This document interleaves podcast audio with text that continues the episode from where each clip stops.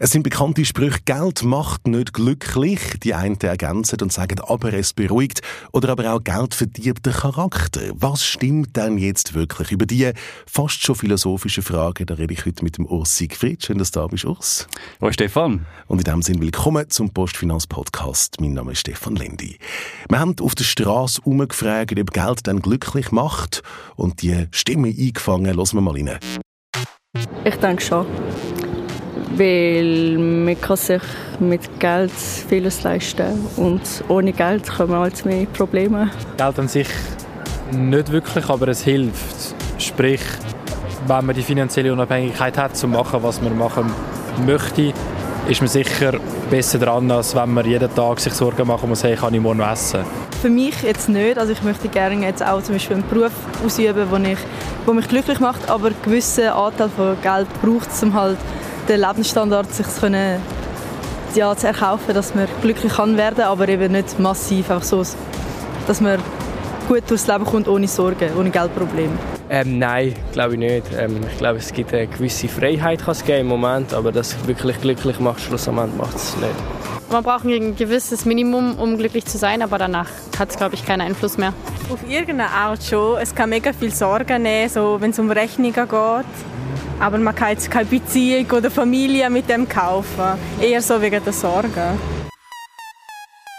Uff, eher so wegen der Sorgen. Die einen sagen ganz klar ja, die anderen sagen ganz klar nein. Ursig wie als Kolumnist, als Philosoph, als Leiter vom Philosophiefestival.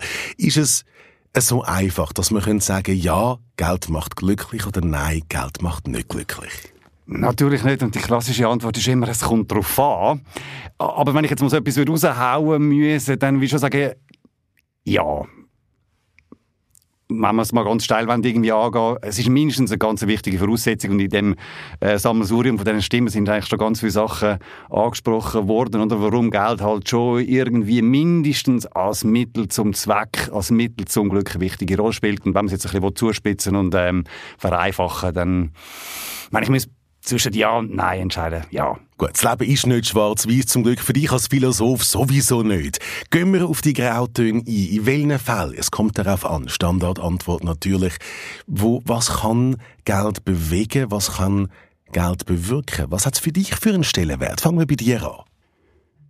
Für mich hat es einen muss ich gestehen, einen grossen Stellenwert, tatsächlich aus ganz pragmatischen irgendwie Gründen, ähm, weil ich auch froh bin, dass ich ein Dach im Kopf habe natürlich, aber auch um den kleinen Luxus, dass ich irgendwie nicht mir muss überlegen, ah, kann ich jetzt nach dem Mittagessen mir noch einen Kaffee leisten? Oder ich habe zum Beispiel ein absurd teures Bett mir mal gekauft und das freut mich aber, ja, da bin ich halt jeden Tag irgendwie drin und natürlich wird es wahrscheinlich auch ein günstigeres tun, aber solche Sachen verschaffen mir auch irgendwie Freude. In dem Sinn, ähm, ist Geld natürlich schon etwas, wo auch vieles möglich macht und ich bin auch so ein bisschen sicherheitsorientierter Mensch. Ich habe gerne ein bisschen Kontrollen und Geld vermittelt. Einem mindestens die Illusion, ist ja manchmal tatsächlich eine Illusion, ähm, aber immerhin vermittelt einem so ein bisschen äh, vermeintliche Sicherheit, dass man eigentlich vorbereitet ist für irgendwie einen Notfall, fürs Alter oder für irgendwie eine spezielle Situation. Und ähm, so aus all diesen Gründen heraus würde ich sagen, doch, ähm, ist wichtig für mich. Aber jetzt sagst du mir, ein Mensch, der gerne Sicherheit hat und dann, dann geht der junge Urs Philosophie studieren. Ich meine, das wäre im ganzen Studium jetzt immer wieder geheißen, was machst du dann später? Wie verdienst denn du dein Geld? Jetzt bist du ein Mensch, der Sicherheit braucht und hast jetzt nicht gerade das Studium gewählt, wo nachher Bankenkarriere, die Wirtschaftskarriere oder Karriere als Anwalt entsprechend Geld ins Portemonnaie spült. Also das Philosophiestudium war mein zweites Studium. Gewesen. Also der junge Urs ist nicht mehr ein ganz so ein junger Urs, aber äh, der junge Urs hat auch Geschichte studiert und in dem Sinn äh, haben wir eigentlich das gleiche Problem, weil das ja äh, auch ein brotloser Job auch ist, oder? Genau. genau. Kommt eigentlich aus dem Gleichen raus.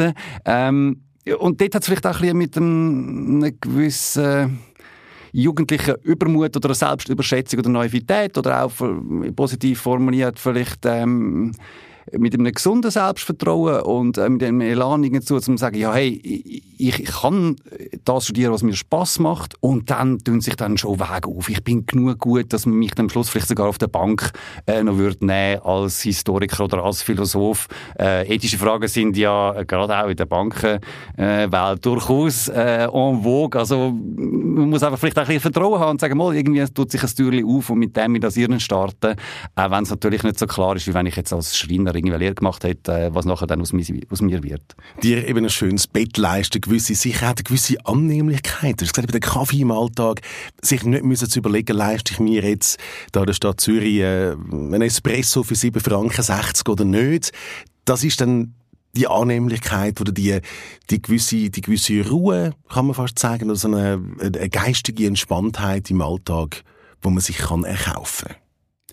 Finde ich durchaus, ja. Das sind so die kleinen Glücksfreuden. Wenn du natürlich dort immer musst rechnen, kalkulieren, dann nachher bist du immer schon so ein einen Schritt hinten ähm, bist unentspannt. Also das, finde ich, hilft schon wahnsinnig wenn man eben nicht muss Angst haben den ganzen Tag, die ganze Zeit um die Existenz oder irgendwie ähm, sich so muss äh, wie soll ich sagen, zurücknehmen die ganze Zeit und das Gefühl haben, man kommt irgendwie zu kurz. Das ist wahrscheinlich auch noch ein wichtiger Aspekt, oder? Wenn du so ein gewisses Wohlstandslevel hast und nicht mehr musst denken, ja, aber Gott, ich würde im Fall auch mal gerne irgendwie in die Ferien und kannst aber nie, dann ist das natürlich unangenehm. Aber wenn du sagst, ja, ich bin schon mal in der Ferien gewesen, dann bist du vielleicht sogar entspannt und sagst, ich muss gar nicht unbedingt nächstes Mal, aber ähm, ich könnte im Prinzip und das ist eigentlich ein gutes Gefühl. Also die Existenzbedürfnisse, wenn wir nach der Maslow-Pyramide gehen, wenn die einmal abdeckt sind, der Rest ist eigentlich alles Luxus, Wohlfühlen, dass es mir gut geht, Annehmlichkeiten sich leisten und vielleicht auch ist es Zugehörigkeitsgefühl, dass ich sage, andere können sich das leisten, machen das,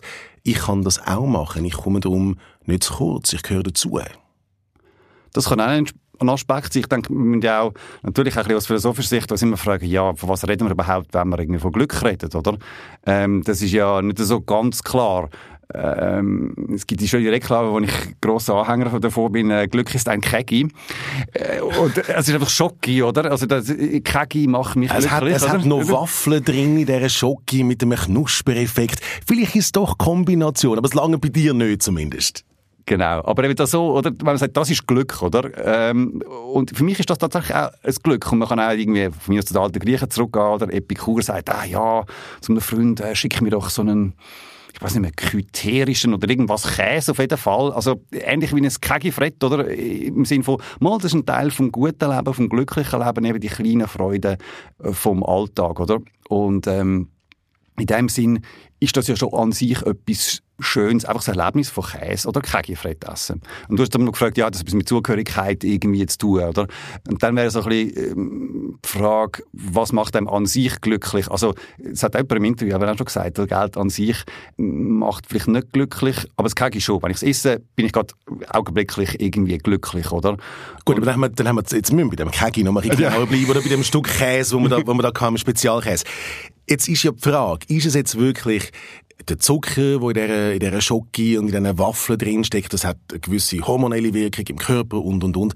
Das andere ist aber vielleicht auch, das Kegifred erinnert mich beispielsweise an meine Großmutter und an meinen, Gro an meinen Großvater.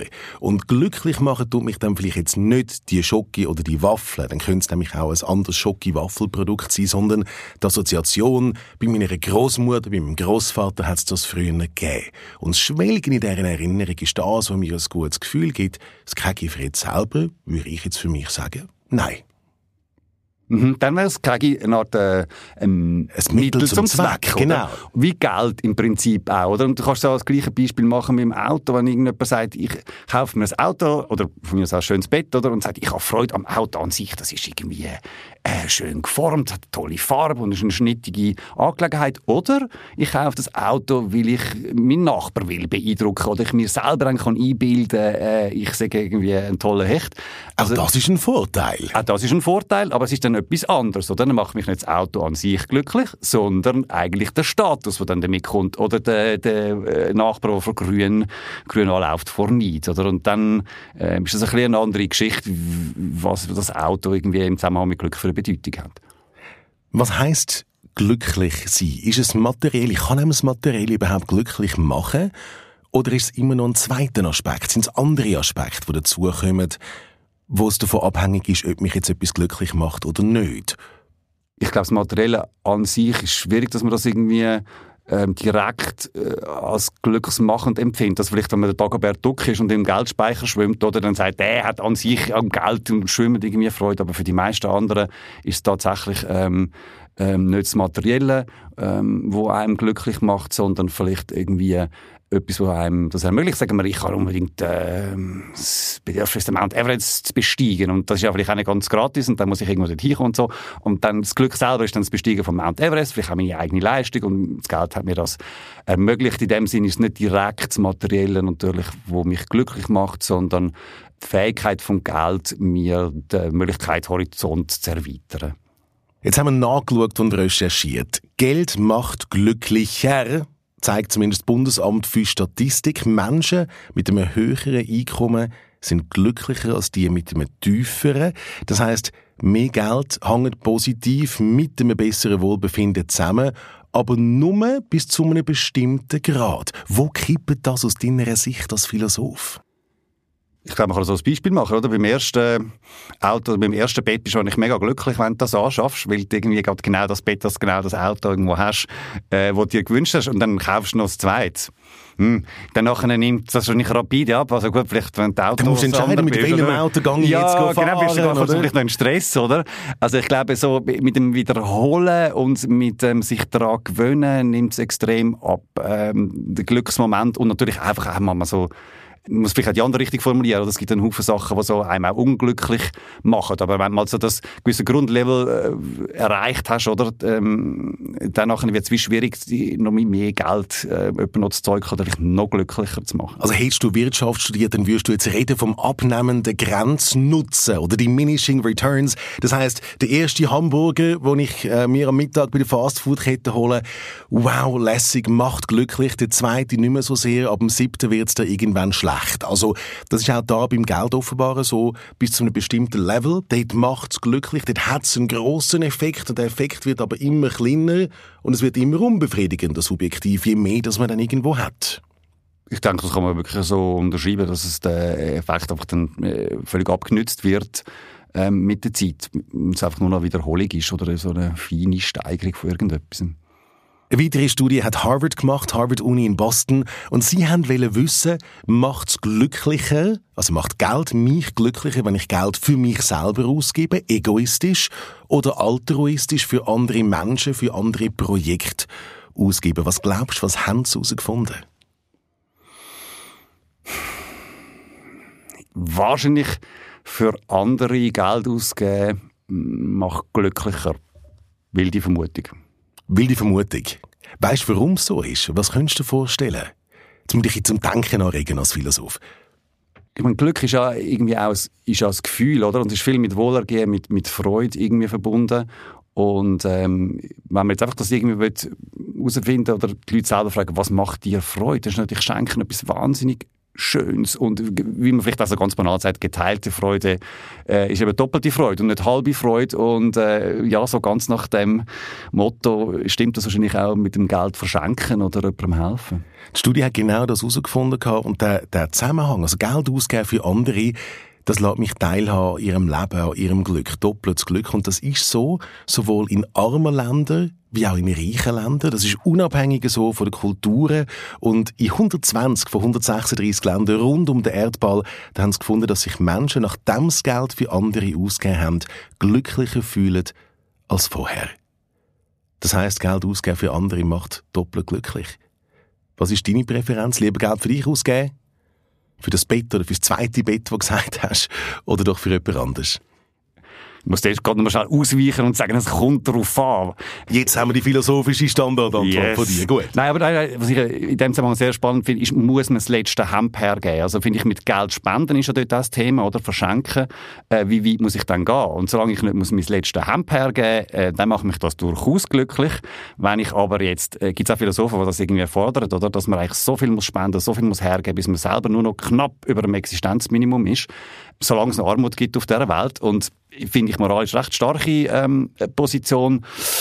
Aber äh, das überfordert uns natürlich. Also mich mindestens und äh, auch der Peter Singer, der die These vertritt, sagt das selber auch, das überfordert uns maßlos. Also das heisst, es kommt eben schon ein bisschen eben darauf an, muss ich mein ganzes Geld hergeben oder ist es einfach mein Bonus, den ich jetzt irgendwie vielleicht äh, für einen guten Zweck spende. Aber wenn man es genauer anschaut, heisst das, solange ich mein Existenzminimum gesichert habe, mich in dieser Komfortzone kann bewegen wo jetzt ein bisschen mehr oder ein bisschen weniger keinen grossen Unterschied macht für mich, kann ich eben genau den Nutzen oder den, den, Glücklichkeitswert für mich maximieren, weil es mich glücklicher macht, das Geld jemand anderem zu geben, als es für mich selber einzusetzen.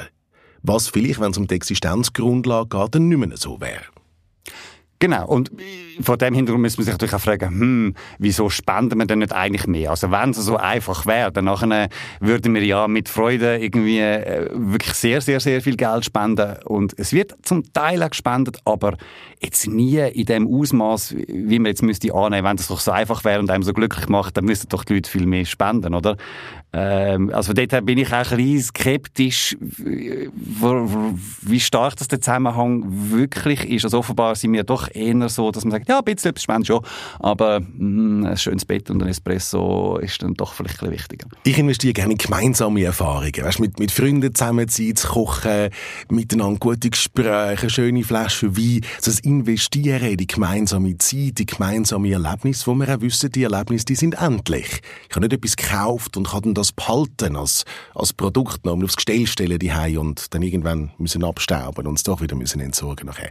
Erlebnis versus Materielles das Erlebnis ist sicher äh, das Match entscheidend. Oder wahrscheinlich, wenn ich jetzt auf mein Leben zurückschaue und sage, wow, ich habe äh, das geilste Bett aller Zeiten äh, gekauft, sondern ich würde nie denken, ah, es war ein spannendes Gespräch mit dem Stefan oder irgendwie, äh, es gibt natürlich andere Momente, irgendwie, wenn du äh, die neue Partnerin oder neue Partner kennenlernst oder eben den Mount Everest besteigst oder irgendwie das KG-Fred ist, so Momente äh, sind sicher viel stärker, aber auch dort einmal mehr Du musst zum Mount Everest kommen, du musst dir das Kegi können leisten. Du hast vorher gesagt, Flaschen Wein trinken. Mm, ja, immerhin, oder? Die musst du schon mal können anschaffen, in dem Sinn, Geld wieder Mittel zum Zweck. Aber klar, miteinander sein ist mega wichtig. Wenn ich noch schnell einmal philosophisch irgendwas anmerken darf, der, der Aristoteles sagt natürlich auch, oder? Also, wir Menschen sind auch ein soziales Tier.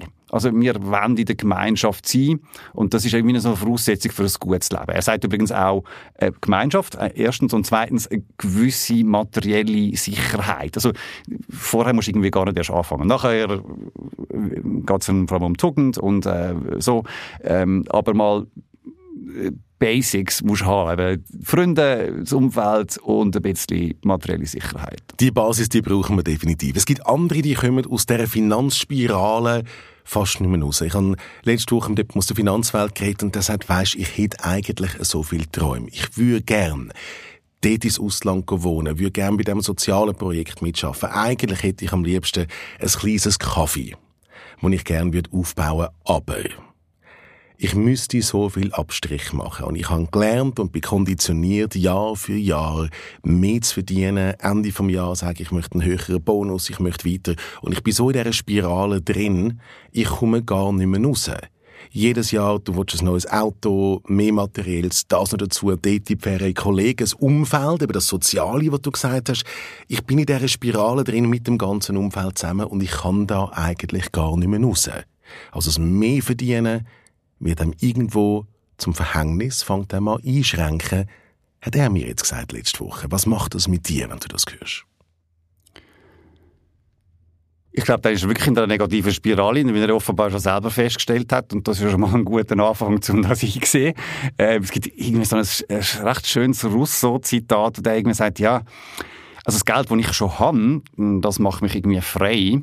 Und das Geld, das ich nachjagen tue, ähm, das ist ein Gefängnis. Und das scheint mir eigentlich recht gut jetzt auf äh, das Beispiel zu passen da, glaube ich, wenn wir gerade in der Schweiz, oder, wo wir ja so viel Wohlstand haben, dass sich schon ein bisschen überlegen, ähm, mh, wie kann ich die Freiheit, die mir das Materielle gibt, die wir da haben, ausnutzen und wie lade ich mich eben nicht von dem irgendwie knechten unter dem Strich. Und das ist natürlich, wenn du mich fragst, was macht das mit dir, finde ich das irgendwie total schade, dass dann aus der Erkenntnis heraus dann eben nicht irgendwie äh, eine Handlung kommt und äh, dann ist es nicht möglich, vielleicht mal einen Schritt zurück machen und sagen, hey, es geht um das ganze Leben, oder nicht nur um den einzelnen äh, Moment und dann Reihe.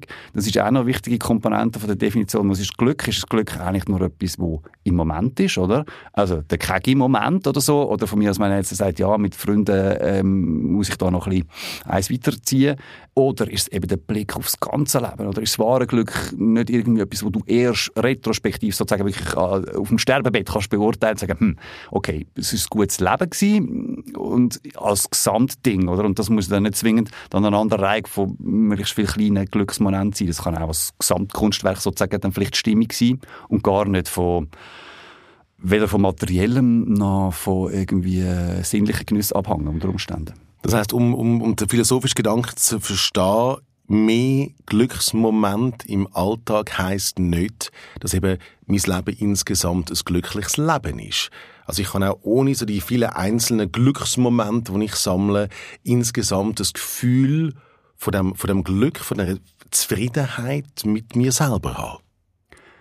Durchaus. Äh es gibt verschiedene philosophische Positionen. Oder? Die einen sagen natürlich genau das, also das Glück maximieren und den Schmerz minimieren, das macht im Prinzip ein glückliches oder ein gutes Leben aus. Oder? Und das ist dann noch die grosse Frage, wie man die einzelnen Glücksmomente aufeinander aufrechnet, oder? Irgendwie ein Schluck Bier mal 10 plus der erste Kuss äh, minus ähm, dass ich die Stelle bekommen habe, wo ich so, dann wird es irgendwie komisch. Aber dort ist das Prinzip tatsächlich das. Maximal viel Glück, Glücksmoment aneinanderreihen. Aber man kann sich natürlich auch ein ähm, gutes Leben vorstellen, sagen wir, in der Tugend, indem du vielleicht ein bisschen alltäglich quasi gottesfürchtig bist oder eben auch tugendhaft. Also du kannst irgendwie sagen, ja, ich habe mega gern Fleisch, oder? Äh, das, das, macht mich eigentlich glücklich, der Moment vom Fleisch essen. Merke aber, meh, moralisch irgendwie nicht eine gute Angelegenheit, oder? Kann ich irgendwie nicht so dahinter stehen. Und ich verzichte auf das Fleisch. Also eigentlich hast du dann nicht das Bedürfnis befriedigt, sondern im Gegenteil, das Verzicht ausgeübt und gehst aber am Ende vom Leben vielleicht trotzdem hin und sagst, ähm, ich habe ein gutes Leben gehabt, weil ich moralisch richtig gehandelt habe. Das ist so ein ganz anderer Zugang. Also ist dann nicht, du kannst ja nicht sagen, ah, der Verzichtmoment hat mich irgendwie äh, erfreut oder ich habe mich dann wohl befunden, sondern nein, genau, du hast verzichtet, aber du hast irgendwie tugendhaft ähm, gelebt durch das und das kann ja auch äh, eine Art von glücklichem Leben sein. Also immer auch ein, ein Abwägen im Vergleich zu. Das heißt, tugendhaft Verhalten, wie wichtig ist mir die Tugend oder macht mich das Stück Fleisch wahnsinnig glücklich? Wenn mich ein Stück Fleisch glücklicher macht, ist das Stück Fleisch. Wenn ich sage aber nein, die Tugend, dass ich moralisch ethisch handle, mir selber treu bin, meinen Wert entspreche, das gibt eine andere Art von Befriedigung, wo, wo vielleicht länger anhaltet auch dann. Genau, wobei es sind genau die zwei philosophischen Positionen. Das eine ist irgendwie ähm, geht um Maximierung vom, vom Glück und, das andere ist irgendwie ähm, geht es halt um, um das tugendhaft sein, aber man muss eben aufpassen, dass man eine Tugend wieder so instrumentalisiert. Oder du darfst nicht tugendhaft sein, damit es dich glücklicher macht. Weil sonst machst du dann wieder aus dem Gleichen raus. Dann ist es wieder Mittel zum Zweck. Genau, Tugend darf nicht zum Mittel zum genau, Zweck Die Idee der Tugend ist ja, dass du eigentlich das Tugendhafte an sich, äh, wie man so schön sagt, irgendwie ähm, interessant findest. Also das sind die beiden Gegenpositionen, die sind eigentlich auch nicht miteinander vereinbar. Also äh, sagt dem Sein ist so Pflichtethik, deine Pflicht sagt halt, zum Beispiel, ähm, darfst kein Tier töten, ähm, und dann machst du das einfach. Punkt. Also machst du es eben nicht. Ähm, und die andere sagt ja, du musst auf deine Lust maximieren und meistens ähm, musst du eine Grundsatzentscheidung irgendwie fällen, oder? Die Abwägung kommt dann, wenn du sagst, du bist Hedonist, das geht um Maximierung irgendwie von der Freude, dann musst du dir überlegen, lohnt es sich, äh, dass ich jetzt heute Abend sieben Bier trinke und morgen habe ich am Kopfweh, vielleicht äh, habe ich meine Freude dann maximiert bei fünf Bier oder wie immer äh, viel Bier du verträgst. ähm, äh, so, oder dann musst du Abwägungen machen. Aber das andere ist eigentlich eine Grundsatzfrage. Also wenn es ums Glück geht, Hedonisten versus Pflichtethiker, das sind eigentlich die zwei Positionen aus philosophischer Sicht. Genau, es gibt natürlich auch noch andere Positionen, die ist bedingt populär, sind so die Stoiker. Ähm, deren ihre Idee ist natürlich, dass du möglichst musst leidenschaftslos sein Also vor allem dich distanzieren, wo dich irgendwie aufregen Also du musst dich eigentlich frei machen von allen äußeren Einflüssen und auch von allen inneren Emotionen, von den eigenen Gefühlen. Also ähm, die Idee ist wirklich, dass du unabhängig bist von allen äußeren Einfluss, dass nur auf deine Geisteshaltung drauf ankommt. Also es hat so etwas Zehnmäßiges, oder? Äh, das ist heutzutage schon auch ein bisschen im Trend, aber die machen das so, wenn ich das so darf sagen, Hardcore, oder? Das ist dann wirklich so das ganze Leben nach dem ausgerichtet. Und die anderen Philosophen, wenn ich das davor merke, macht sich ein bisschen lustig. Also, ähm, der, der Epikur, der äh, Vertreter eigentlich vom, vom Hedonismus oder von der, von der Lust, äh, sagt, ja, supi, äh, ihr Stoiker, am Schluss, wenn ihr es geschafft habt, dann habt ihr das Glück von einem Stein. Oh, okay. So, also da gibt es natürlich auch in der Philosophie wirklich grosse äh, Auseinandersetzungen. Ist jetzt irgendwie anstrebenswert, wie ein Stein zu werden? Ähm, das darf man sich auch tatsächlich fragen. Und darum glaube ich, ist es auch so eine Position, wo es jetzt nicht so nahe liegt. Oder wir sind wahrscheinlich jetzt so rein aus dem Buch raus, dann sind wir bei den Emotionen näher als beim äh, Ideal vom Stein. Urs Siegfried, ich nehme von dir mit aus dem, aus dem Podcast, aus dem Gespräch mit dir. Macht Geld glücklich? Es kommt darauf an, wenn dich doch müsstest entscheiden und danke, dass du das als Philosoph gemacht hast, sagst, ja, es macht glücklich. Ich brauche aber einen bestimmten Level an Geld, zum, zum glücklich sein, um mir das möglich machen, was mir im Leben gut tut, wo, wo für mich wichtig ist. Und dann kommt auch die Phase, wo man mit Geld auch andere kann glücklich machen und dadurch sich selber nochmal ein bisschen mehr glücklicher macht. Plus die philosophischen Standpunkte. Die nehmen wir mit und philosophieren darüber, jeder für sich. Urs Siegfried, danke, dass du da bist. Danke dir, Stefan. Danke fürs Zuhören. Das ist der Postfinanz Podcast. Mein Name ist Stefan Lendi. Bis zum nächsten Mal.